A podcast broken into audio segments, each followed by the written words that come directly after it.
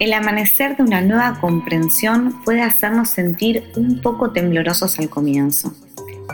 Está bien y es natural sentirse tembloroso, pero no dejes que eso ensombrezca la oportunidad de experimentar la ligereza y la aventura que se te ofrece junto con el temblor. Movete con la dulzura y suavidad de este momento. Sentí el aleteo en tu interior extendé las alas y sé libre.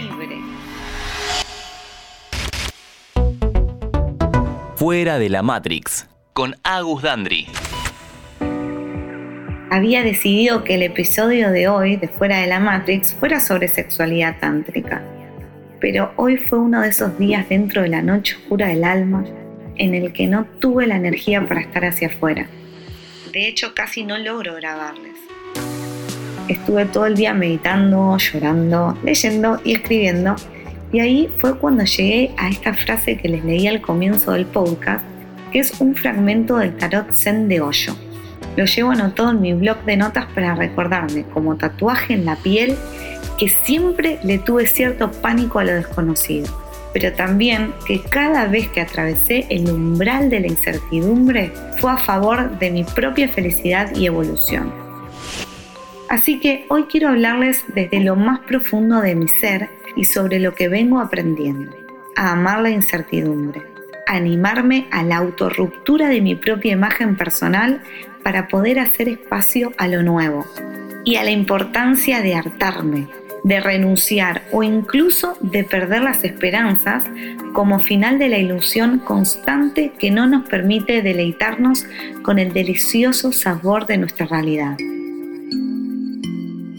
renunciar a las esperanzas de que hay una situación mejor en la que deberíamos estar, que algo exterior puede cambiar el rumbo de nuestro destino o que hay algo que podemos hacer para ser más felices, es el comienzo del camino hacia la verdadera plenitud, ya que no hay ningún lugar, tiempo, espacio ni manera más adecuado en el que estar que en el presente amar la incertidumbre es tratar de no resolver nada, de no hacer negociaciones con nuestros pensamientos para salir bien parados.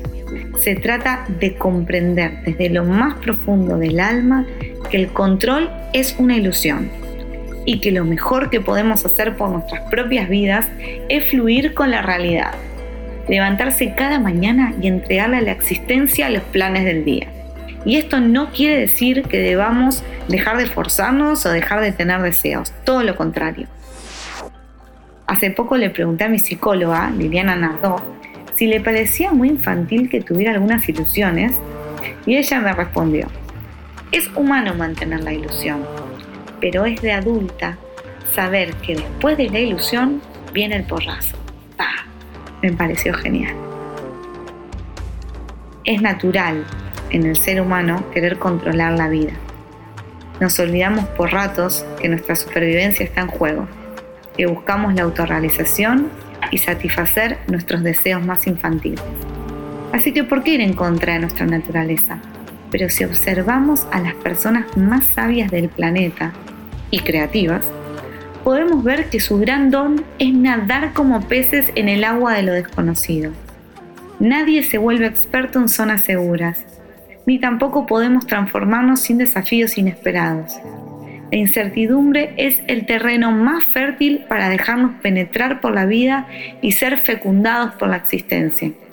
Nuestra habilidad no tiene que estar en controlar, sino en fluir, en ser flexibles y soltar el capricho de creer que sabemos qué es lo mejor para nosotros. No importan las anécdotas, a cada uno la vida nos aprieta en algún lugar diferente a cada momento pero si estás escuchando este capítulo, seguramente puedas resonar en tu propia invitación a soltar el control. Nos encontramos en el siguiente episodio, que aunque tengo una idea de qué se va a tratar, no se los voy a decir porque ya sabemos que el control es una ilusión y todo puede pasar. Dejemos que la vida nos sorprenda. Hasta la próxima. Este episodio fue una producción de Interés General Podcast desde el 2020, acompañándote todos los días. Cinco minutos. Para que conozcas algo nuevo.